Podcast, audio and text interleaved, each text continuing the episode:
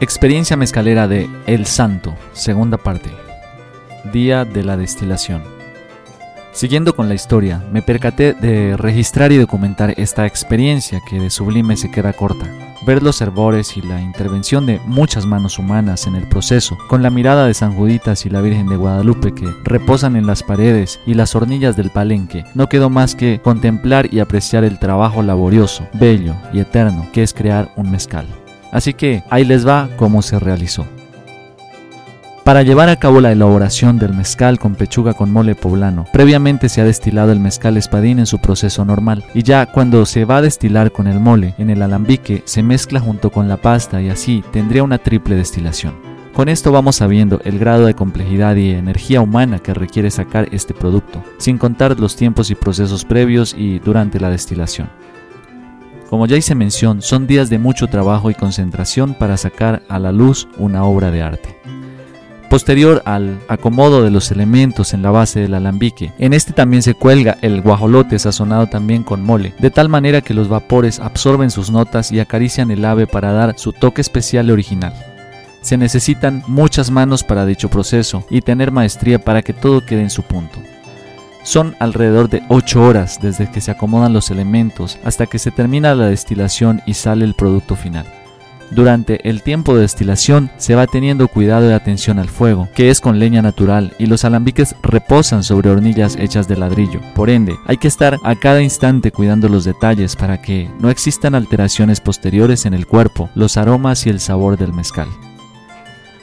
Después de terminarse en horas de la tarde de destilar y en mi caso particular, después de ir probando de a sorbitos el mezcal todavía calientito, llegó la hora de destapar el alambique. Es parte del ritual y se convierte en el clímax de la experiencia, pues no solo está el mezcal como producto, sino que a su vez es un manjar donde la familia, los otros maestros mezcaleros, los colaboradores y los invitados como yo tienen su parte de carne con sabor a mezcal y acompañado con mezcal como ñapa. Una tradición centenaria con toque femenino. Información dada por el productor de mezcal Raúl Persino. Yolanda Lezama, Doña Yola, es productora de mezcal poblano con más de 25 años de experiencia. Su historia en este camino surge y se desarrolla al involucrarse en el proceso con otros maestros mezcaleros de gran trayectoria en su comunidad, para luego trabajar junto a su esposo, don Lorenzo, quien ya se encarga de cortar, jimar y hornear el maguey mientras ella lleva a cabo los procesos de fermentación y destilación.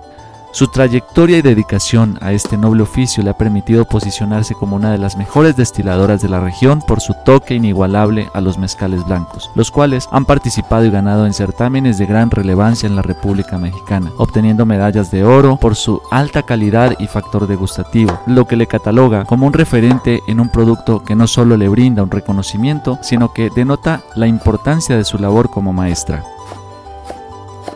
Sin embargo, y complementando lo anterior, lo que más destaca en Doña Yola, como le conocen en su comunidad, es que además de la producción de mezcal de la mejor calidad, ella recolecta en los mercados locales productos como el cacao, el plátano, la damiana, la canela criolla y diversos tipos de chiles para dar origen a una receta única que acompaña al destilado de su producto estrella, el de mole poblano.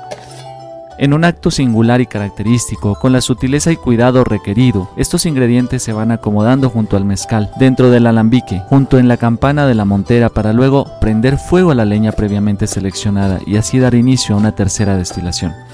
Esta destilación a su vez se acompaña en el camino de los vapores con dos pechugas, una de gallina criolla y otra de guajolote para sacar a la luz el tan ya famoso mezcal de doble pechuga.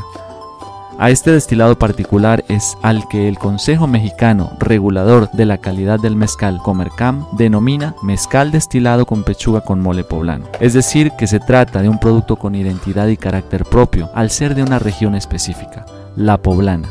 Y al tratarse de mezcal, que de por sí ya es un producto con denominación de origen, el destilado con las características antes mencionadas se convierte en un producto único en su tipo.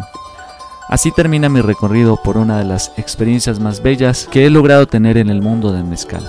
Cada día, como reza la frase socrática, sé que nada sé, pero cada vivencia es parte del enriquecimiento del espíritu y, en el caso particular antes mencionado, del cuerpo, pues comí y bebí como si no hubiera mañana, eso sí, con la moderación requerida.